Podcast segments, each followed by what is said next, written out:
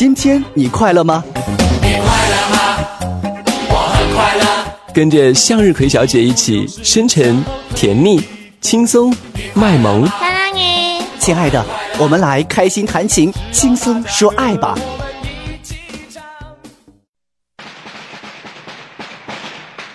四季里收成好，转眼又是新年到。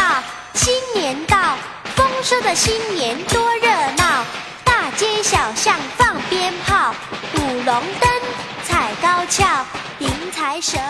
Hello，亲爱的小伙伴们，又到一年春节时，有钱没钱回家过年。转眼呢，春节就要到了，路上的车越来越多，送礼的人群、送人的人群、采购的人群，使得街道上更加堵车。无论走到哪里啊，都是火红的一片，大红的中国结，吉祥鱼灯笼。太多的东西提醒着我们，春节已经一步一步的走近了。一年一度的传统团聚日子正悄悄的走来。又是新年到，新年到，丰收的新。在小的时候，天天就盼望着过年啊，过年可以放假一个月。过年就意味着有新衣服穿，有好吃的吃，可以走亲戚，可以拿压岁钱，可以放烟火，有太多的事情让我们没有理由不期待着过春节。特别是在物质不是很丰富、娱乐也不是很多的农村，在一年一年的期待中度过了一个又一个愉快的春节，自己也在不经意间慢慢的就长大了。快乐的新年多热闹，无论男女和老少，穿新衣，戴新帽，大家乐。直到有一天，一个小姑娘叫我阿姨，才猛然发现啊，自己已经很多年没有拿过压岁钱了。自此之后，开始不喜欢过年，第一反应就是繁琐、太累。虽然自己也没干太多的事情。那个时候正值青春叛逆的时期，一点儿也不安分，也不想坐下来。但是因为长大的缘故，因为是家庭的一名成员，不再可能像以前做一个甩手掌柜，只是两个肩膀抬一个脑袋做吃客，要被迫承担一些家务，打扫房子、洗衣服、摘菜、做饭。这就意味着和伙伴们在一起玩的时间会比较少。这还是稍微可以忍受的。最不愿意过年的原因啊，就是受不了父母的唠叨。男孩子会被说一定要好好学习，不要胡思乱想，不要去谈恋爱；女孩子也会被要求晚上十点之前必须回家，也有的要求九点三十之前就必须回家的，不要随便和男孩子在一起，要洁身自好等等。一堆的家规家章约束着，追求自由、追求独立的心态，就会和这些规章是不是发生一些冲突呢？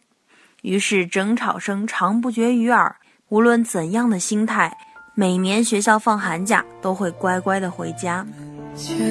老树长新芽，院里枯木又开花，半生存。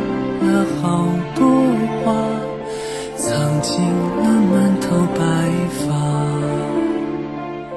再往后就更不喜欢过春节了，离开了学校，开始自谋生路，自己照顾自己。虽然一个月拿着两三千块钱，但是每月还是月光族。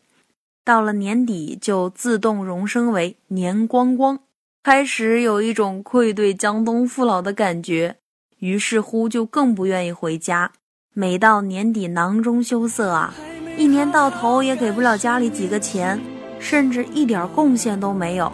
想想自己走过来的二十多年，家人的付出，含辛茹苦的供养上学，心里越来越不是滋味儿啊。于是身边出现了因为加班、因为买不到票而不能回家的声音。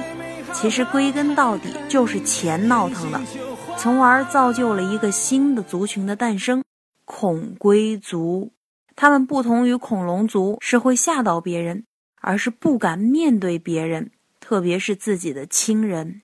孔贵族们蜗居在异乡的小屋里，或伴随着音乐小酒，内心对家人的祝福，对自己的责备，度过孤独的一夜啊；或者在另一个人的身体上相互发泄着对生活的不满，释放的不是爱，不是身体的分泌物，释放着是压抑许久的心情，度过了一个凄凉的春节；或是三五好友聚在一起，也许是今晚的好友。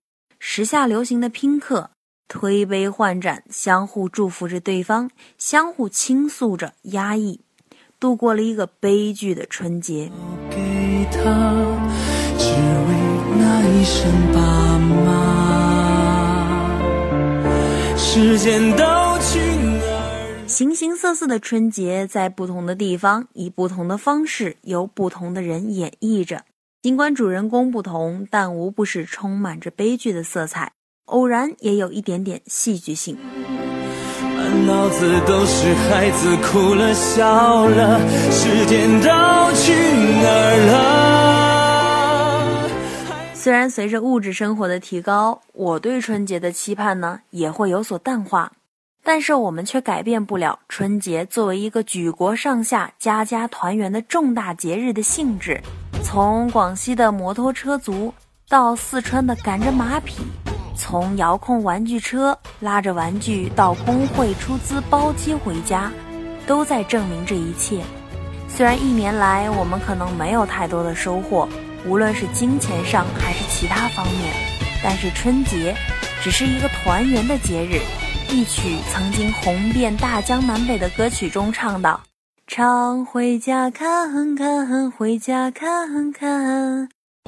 妈妈呢，准备了一些唠叨；爸爸张罗了一桌好饭。嗨，有钱没钱，都漂泊了一年，辛苦了一年，是该回家看看咱们的爹娘了。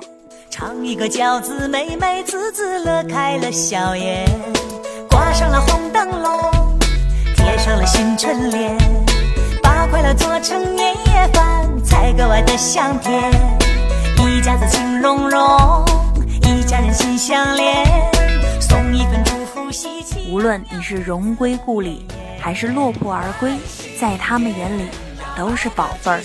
他们期盼着我们的归来，他们不会因为你腰缠万贯而喜出望外，亦不会因为你年光光而拒之门外。他们只需要你一声温情的祝福。有钱没钱回家过年，可不是一句空的口号，它是一个实实在在的家人对你的希望。甜蜜蜜的一年，斟满了想念，举起杯，下一个心愿，为父母敬一杯。春节呢即将到来。希望各位做好准备，早早的就买到票，然后能够回家和家人团聚，过一个愉快的新年。好了，感谢各位的收听，今天咱们的节目就到这里了。一家子情融融，一家人心相连，